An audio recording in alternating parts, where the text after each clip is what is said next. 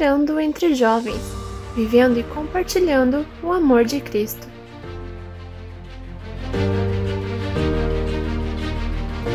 E aí, galera, sejam bem-vindos a mais um episódio do podcast Luterando entre Jovens. O tema de hoje é incentivo e motivação. Eu sou Bianca Krieger e aqui comigo, como convidado, está o pastor da paróquia Cristo Redentor, Valdecir Morre. Seja bem-vindo, pastor. Opa, oi, tudo bem, gente? Mais um, mais um momento de alegria, de, de compartilhar da palavra, um momento onde nós podemos refletir, então, naquilo que a palavra de Deus nos diz e podermos nos estimular uns aos outros, né? Então, sempre isso é muito importante. Legal. Então, para começar, é, vamos explorar um pouquinho o tema. É, incentivo e motivação. Será que essas ações devem partir dos familiares dos jovens ou somente dos jovens? Será que é possível realizar os dois? Bom, sabemos que crescer em um lar cristão não significa que os filhos ou netos seguirão o mesmo caminho. Muitas vezes, os filhos acabam deixando de ser cristãos ou passam a frequentar outras igrejas, diferente dos seus familiares. Será que tem algum motivo específico para isso acontecer? Hum, uma boa pergunta, né? É, acho que sempre tem motivos, né? Motivos sempre vão ter. Né? É, dos mais diversos. Às vezes ah, a pessoa não se sente à vontade, às vezes ah, não gosto disso, ou não gosto daquilo, não gosto do fulano, ah, não gostei do pastor, não gostei. E, e as pessoas às vezes se perdem, né, justamente nessa nessa situação, porque elas elas olham para as pessoas, e elas esquecem de olhar é, é, verdadeiramente para Deus, né? Porque a gente vem à igreja, porque eu participo de um grupo de jovens, é, porque eu, eu participo de um, de um grupo da igreja. Não é por, porque eu gosto daquela pessoa que está ali apenas. Não, eu vou ali porque eu, eu estou me alimentando da palavra de Deus, eu, eu tenho é, ali um, a nutrição que eu preciso para o meu dia a dia. Né?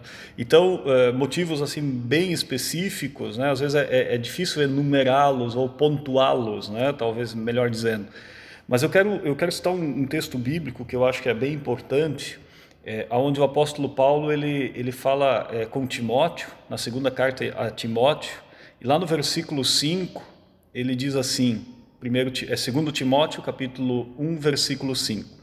Lembro da sua fé sincera, a mesma fé que a sua avó Lloyd e Eunice, a sua mãe, tinham, e tenho certeza de que é a mesma fé que você tem. Então, é, quando, quando a gente para para olhar assim, o que, é uma fé sincera? É, é, a, a, sinceridade às vezes está muito presente na nossa vida, especialmente quando a gente é, não, não quer participar ou você não, não tem vontade. Né? Então, às vezes, o, jovem diz assim: ah, hoje, é, é, se der, eu vou. Então, isso, isso acontece muitas vezes. Já ouvi várias vezes é, os jovens dizendo para mim: você liga para ele, ó, oh, vamos lá hoje? Ah, se der, eu vou. Ou se não, ah, hoje eu não estou com vontade. E, e, mas não é esse tipo de sinceridade que o apóstolo Paulo aqui ele, ele fala a respeito da fé eh, de Timóteo. Né? O, que, que, o que, que é uma fé sincera? Uma fé que ama o próximo, uma fé que se esforça, é, onde o amor de Cristo é, fala mais alto. E claro, sempre sabemos que a nossa sinceridade ela nunca será perfeita, né? então nós precisamos daquele que realmente foi sincero em nós, por meio de nós, que é, é Cristo Salvador. Então, é, motivos específicos é difícil pontuá-los, né? mas nós precisamos olhar assim é, para o ponto mais importante. Como é que eu tenho vivido a minha fé? E se eu tenho um lugar para alimentar a minha fé, por que eu não estou indo? Tá? Então, às vezes é difícil você. Ah, a culpa é do pai, a culpa é da mãe, a culpa é do filho. É, é difícil encontrar o culpado. Né? Na verdade, todos nós precisamos olhar para nós e, e, e, realmente nos questionarmos. A minha fé é sincera e a partir disso a gente então buscar um, um caminho diferente, né? um caminho novo. Sim, é, eu até é, pontuei, como o pastor falou, não tem motivos próprios ou específicos, porque eles podem variar de todas as formas, né? Mas às vezes é, até a, a descrença por algum acontecimento. Às vezes a pessoa passou por algum momento de dificuldade ou algo do gênero e ficou esperando um milagre e o milagre não aconteceu ou a situação foi ficando cada vez pior que ela deixou de acreditar ou de crer ou algo assim, né? Eu acho que isso também às vezes influencia bastante. Pode ser, sim, com certeza, né? Deve, deve ter influência, sim, e, e é, a gente vê isso acontecendo, né? Volta uhum. e meia a gente vê essas situações é, é, presentes. Sim, e pensando agora, assim, qual seria o papel de cada um, né? Qual o papel dos familiares e qual o papel do jovem nesse sentido de incentivo e motivação? É, os familiares, quem são os familiares? Os familiares são as pessoas que nos moldam durante o nosso crescimento. Então, até a gente crescer e ter ciência do que é certo, do que é errado, é, do que a gente pode fazer, que a gente pode fazer as próprias escolhas, são os familiares que nos induzem, vamos dizer assim. Né? No entanto, é, por mais que a gente cresça e passe a fazer as próprias escolhas, a gente sempre acaba pegando a cultura da família, alguns costumes, é, muitas vezes o modo de agir, de pensar, é, devido aos ensinamentos e o convívio. Mas até que ponto cabe aos familiares incentivarem os seus netos, os seus filhos a estarem na igreja?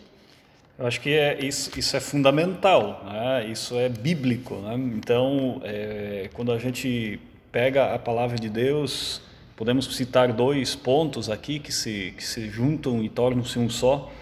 É, quarto mandamento, honra teu pai e tua mãe para que vás bem vivas muito tempo sobre a terra. É, e o apóstolo Paulo em Efésios ele traz essa palavra, né? Filhos, o dever cristão de vocês é obedecer o seu pai e a sua mãe. É, pais, não tratem seus filhos de um jeito que faça com que eles fiquem irritados, pelo contrário, vocês devem criá-los com a disciplina e os ensinamentos cristãos. Isso está lá em Efésios 6, versículo 1 e versículo 4. Então, na verdade, é assim, ó, quando a gente olha é, para o mundo de hoje, é, existe talvez um, uma lacuna, uma falha justamente nesse sentido, aonde muitas muitas vezes os filhos não estão honrando os seus pais como deveriam honrá-los. E muitas vezes os pais estão falhando também no sentido de encaminharem os filhos nos ensinamentos cristãos. Então, é, é, não é a culpa, como já dissemos antes, né? não é a culpa, ah, a culpa é só do pai, a culpa é só da mãe, a culpa é só do filho, a culpa é só do vô. Né? Claro que existem traços. Né? Então, se a, se a família ela, ela tem por hábito é, ter uma frequência baixa em cultos, ela, ela ela vai lá esporadicamente participar de um culto ou coisa do tipo, então é, automaticamente você está incutindo, né? você está incutindo, você está ensinando que aquilo ali não é tão importante assim. Né? Agora, se a família ela tem por hábito também de estar sempre presente, de estar envolvida, de, de, buscar o conhecimento da palavra do Senhor, certamente ela vai levar os seus filhos no, no ensinamento cristão. Agora, é, não necessariamente sempre que os filhos vão seguir os mesmos passos. Né? Então, a gente, por exemplo, os filhos de Eli, né? É. Eli, o sacerdote, até é, texto lá de, de Samuel. Né? Então, os filhos de Eli, eles faziam tudo aquilo que não devia ser feito, né? e o pai certamente não os ensinou. Por outro lado, nós temos o exemplo de Samuel é, Samuel ele, ele se levanta e diz: Fala, Senhor, porque o teu servo ouve. Então, não, não existe assim uma, uma linha mestra, né? Ah, é, é assim e pronto, né? O pecado está aí. E o pecado ele vai causar transtornos dos mais diversos, ele vai, vai levar as pessoas a se afastarem é, sempre né, do, do caminho do Senhor. Então, basta né, é, nós olharmos para aquilo que acontece dentro das nossas igrejas. Se a gente pega hoje, por exemplo, assim, qual é a porcentagem de jovens que vêm, é, que continuam depois da confirmação, que, que participam do grupo de jovens? Né? Nunca fiz esse levantamento assim, até talvez seria curioso a gente fazer. Né? Então, a, a, gente vai se assustar, porque é, são números né, que mostram que é, é, muitas vezes os pais conduzem os seus filhos ali para confirmação, que aparece mais uma formatura então na vida de alguns, né? E, e, acabam se perdendo depois, às vezes acabam indo para outras igrejas onde acham mais animado, mais, né, mais descolado, sei lá, né? e acabam perdendo né, justamente o foco do verdadeiro evangelho muitas vezes. Né? Uhum. Então é isso, isso é, a gente nota hoje. Então é, é uma responsabilidade dos dois lados. Os pais? O dever deles é ensinar, criar com disciplina ensinamento cristão. Por outro lado, o, o, dever do filho é obedecer ao pai e à mãe. Quando isso, isso caminha lado a lado, como dois trilhos de trem, né? o trem vai andar. Agora, se, se, se um trilho vai para um lado, o trem vai descarrilhar. Né? É o que acontece muitas vezes. Né? Sim, é até ali que o pastor citou várias passagens, tem também Provérbios, capítulo 22, versículo 6, que fala: ensina a criança no caminho em que deve andar e ainda quando for velho não se desviará dele, né? Então é bem esse o, o sentido. Sim. E também é, os pais, é, como o pastor citou, eles devem ser um exemplo, vamos dizer assim, né? Não adianta é, o pai chegar e cobrar para o filho para ele ir na igreja, sendo que o próprio pai não vai. Então o filho vai questionar por que, que eu tenho que ir e você não vai. Uhum. E aí vai começar essas questões, as desavenças. O, eh, tem uma história que aconteceu é, aonde o pai foi, foi se queixar com o, com o pastor, né? Se queixar é modo de dizer, mas foi conversar com o pastor e disse: Pastor, meu filho não quer vir para a igreja, não tem jeito. Aí o pastor olhou para ele e disse: Pois é, mas você também quase nunca vem, né? Que exemplo você tá, está dando ao seu filho? Né? Então, é, é, é, por aí, né? É, não adianta você querer cobrar quando você não faz. Uhum. Né? Então, é, eu acho que assim, ó, é, falta muito das famílias sentarem em casa, de conversarem, de, de descreverem a importância que tem a, a igreja, um grupo de jovens, é, a importância que isso tem. A, a, gente sempre fala assim é, para os pais lembrarem como é que foi no tempo deles, né? mostrem isso aos jovens para que eles se sintam estimulados também, né? e, e, os pais sempre incentivarem, estimularem né, de todas as formas para que os seus filhos estejam também junto dentro de um grupo de jovens, dentro da igreja em si, né? É, participando, claro, das mais diversas atividades, congressos e, e coisas é, parecidas. Né? Uhum.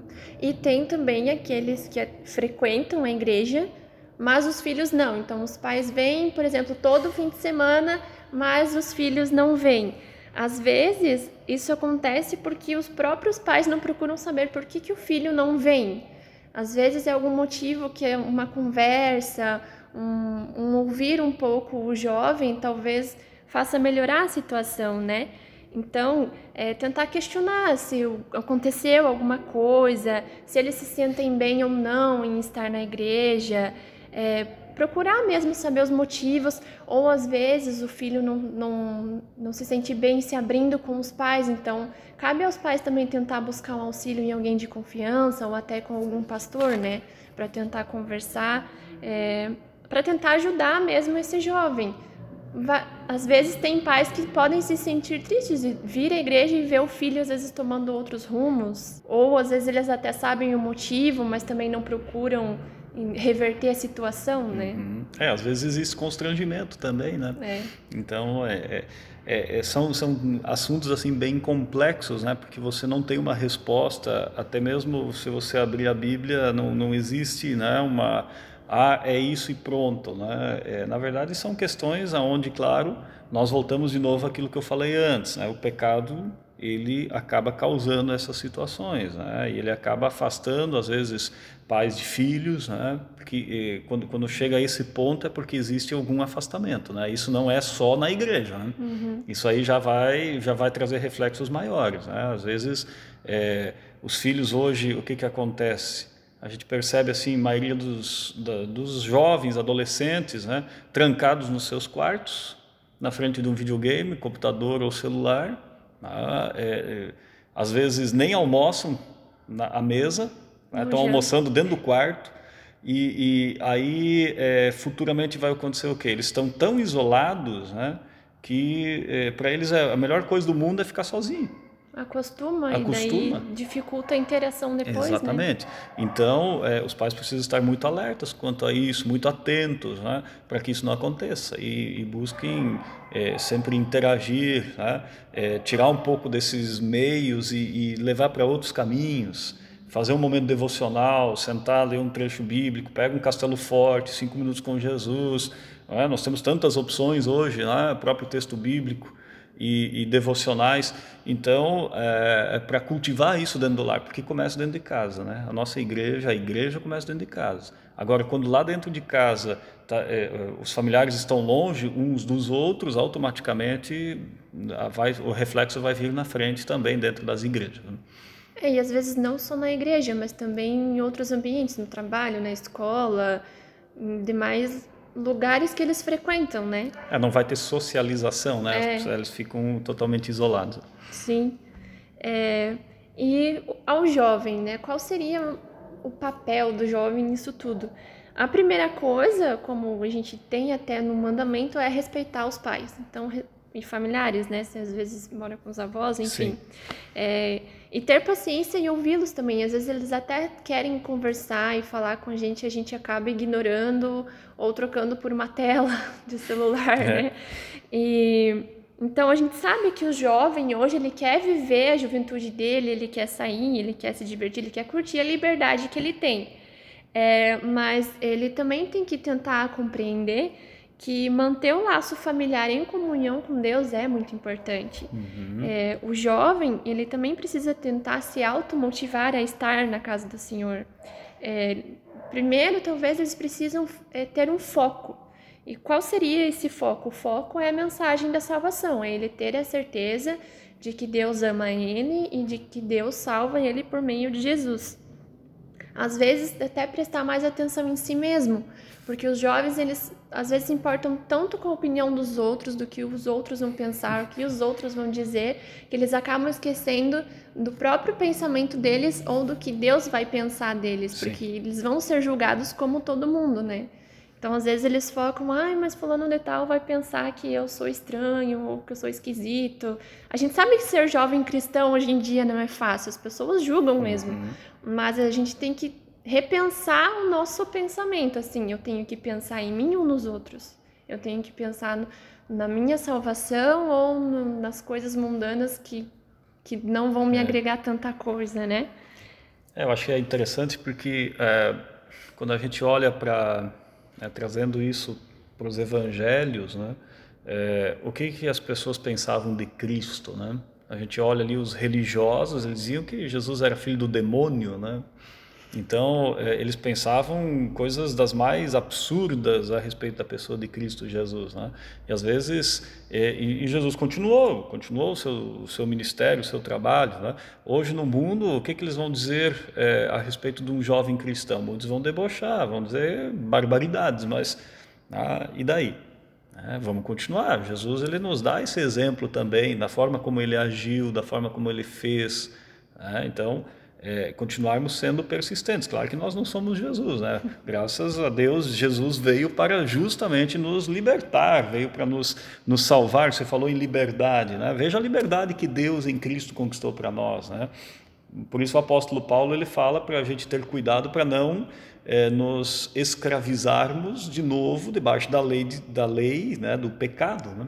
mas continuarmos vivendo essa liberdade que Deus conquistou em Cristo Jesus. Tá?